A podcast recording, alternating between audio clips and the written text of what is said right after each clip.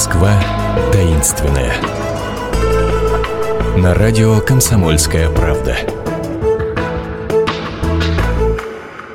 Здравствуйте, программа «Московские тайны». С вами я, ее ведущая Наталья Андреасен. И помогает мне в том, чтобы рассказать вам, не просто тайны рассказать, а рассказать, куда именно пойти, где постоять, где погрузиться, вот прямо вот всем своим существом, всем своим организмом в эти самые московские тайны, помогает мне Наталья Леонова, автор проекта «Иди и смотри необычную Москву». Наталья, здравствуйте. Добрый день всем. Так, сегодня вы мне обещали свозить меня на Нижегородский вокзал, насколько я помню, в Москве, да? И угу. вот сейчас люди... Бывший. Нас... А, опередили. Я думаю, сейчас люди нас слушают, скажут, двоечники уселись у микрофонов. Нет в Москве Нижегородского вокзала. Был, был, да? И был, еще и много и, чего с ним и интересного какой связано. важный вокзал был. А да, давайте, давайте сразу для тех, кто не знает, вот э, mm-hmm. где, где, где mm-hmm. именно был. А, ну, до этого места, и где было железнодорожное депо, можно добраться до станции метро Марксистская или Таганская, далее проехать по Таганской улице. А, для ориентира на углу Покровский монастырь, где хранятся мощи матушки Матроны. Ну, это же, я думаю, все знают. Да, и там огромный перекресток. И вот за перекрестком, прямо за домом 5 по Нижегородской улице, зайдите во дворы, и вы увидите место бывшего железнодорожного депо. Там огромный дворик э, с детской площадкой, с футбольной площадкой, с э, местом для стоянки машин.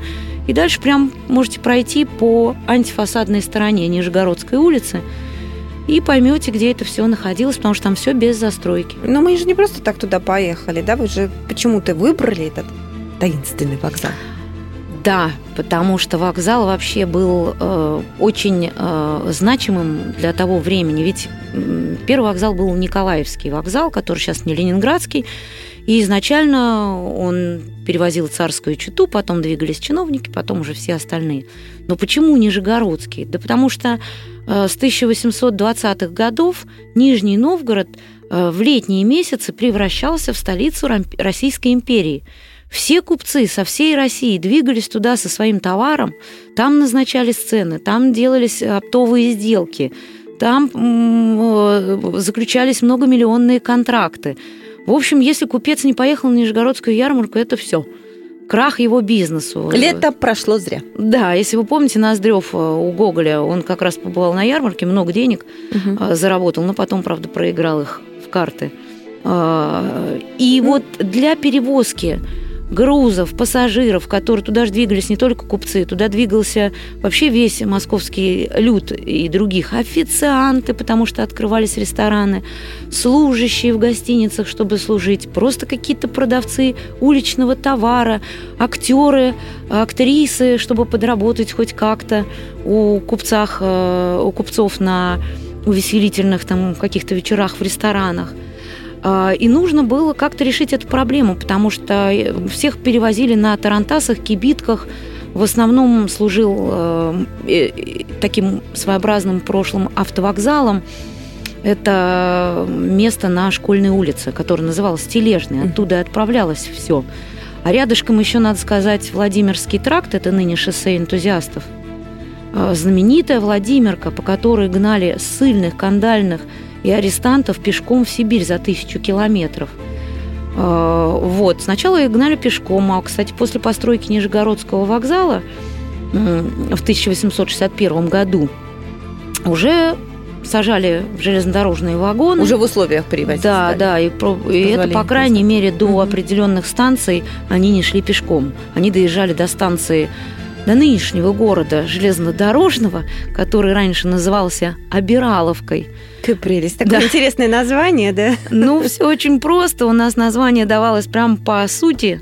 А, прежде существовала такая милосердная традиция, заключенным в дорогу, вот все, кто их видели, давали денежку, потому что казенное содержание было очень мизерным арестантов. И вот они с этой денежкой доезжали как раз до этой станции, и их там безбожно грабили. Поэтому, собственно, и назвали станцию Обираловка. И вот именно как раз на Историческое эту... название не собираются вернуть? Сейчас же мода на исторические названия. Жители города Железнодорожный путь сильно против этого. А, именно, кстати, на этой станции Обираловка и бросилась под поезд героиня одноименного романа Льва Николаевича Толстого Анна Каренина. Так, то есть она тоже с этого вокзала да, туда прибыла? она приехала. Какой, Лев Николаевич однако, Толстой на этом вокзале был, потому что он очень так подробно описывает, хотя ни фотографий, ни одной из фотографий этого вокзала не сохранилось старого. Тоже мистика какая-то. Почему Мистика, интересно? Мистика. Вот есть только предположительная такая фотка одной фотографии 50-х годов, что это предположительно здание вокзала.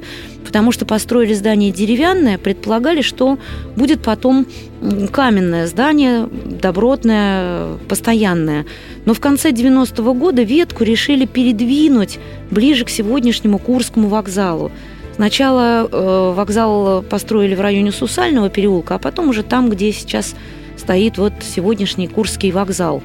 А там оставили депо. И до 50-х э, годов там было действующее железнодорожное депо с рельсами, с мастерскими. И вот Анна Каренина, как пишет сам Лев Николаевич Толстой, она подъехала к низкому строению Нижегородской станции, зашла в залу первого класса и ожидала поезд, сидя на звездообразном диване.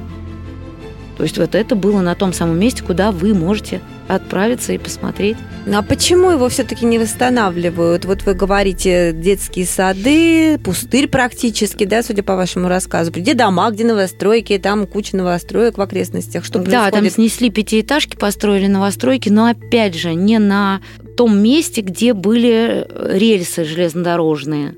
Там как бы получается, что между домами такой вот э, практически сквозное пространство, на котором э, либо скверики, Так, либо а может площадки, быть, это либо маленькие подтверждает версию о том, домики. что там внизу какой-то бункер Сталина якобы существует? Ну, Давайте есть, раскрывать есть эту тайну. такая версия. Ну, не, я бы не сказала, что бункер Сталина. Просто у нас действительно под Москвой полно подземных сооружений. Вот до сих пор бытует легенда, что к этому депо бывшего Нижегородского вокзала вела подземная дорога из Кремля и дальше к Рогожскому поселку. Э, Там есть улица Рогожский поселок. И м, с бабушкой я вот с одной встречалась, она говорит, да, у нас вот был, вот э, там у нас вот было. И считается, что там стоял в этом депо запасной поезд Сталина, чтобы в случае чего он мог уехать на восток. Во время а дорога войны. как раз, да. В 41-м э, даже, Дорога да, как раз вела и на восток в том числе, и на юг можно было уехать, и как хочешь. Вот. И вот, э, возможно, эти вот подземные сооружения как раз и на их базе планируется открыть будущие станции Нижегородская и так далее, которые идут по проекту как Станции раз... метро уже, Станция да? метро, да. Понятно. Вот, кстати, о пустырях-то когда говорили, э, там же совсем недалеко тоже есть пустырь при самом Покровском монастыре, который вы сейчас упоминали в качестве ориентира, да, и там рядом а, такой, э, ну, как площадка, скверик, что ли, Таганский парк Напротив. он называется, да? Нет, рядом, А, буквально рядом. Таган- Но это, Таганский это парк. территория Покровского монастыря, Это бывшая которая территория потели- Покровского- поделена Кладбище. на э, две части. Одна часть сейчас принадлежит монастырю, другая Таганскому парку. Раньше всю территорию занимал Таганский парк в советские годы. Да, там действительно было кладбище. Как папа мой говорил, в 50-х они там на субботнике работали, говорит, копаем, там сажаем дерево. Бац, косточки. То есть кладбище до конца не перезахоранивали, очень многие э, там и остались покоиться в земле, а, в кладби... а на кладбище были похоронены выдающиеся личности, представители купеческих фамилий, игуменьи э, Страстного монастыря, представители фамилий Коровиных, Щукиных, Боткиных, Ого. Морозовых. Невероятное множество. Но вот кладбище доходило до футбольного поля, где сейчас футбольное поле.